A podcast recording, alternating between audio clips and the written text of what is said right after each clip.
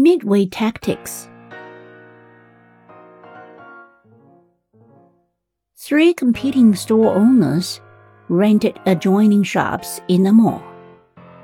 Observers waited for mayhem to ensue.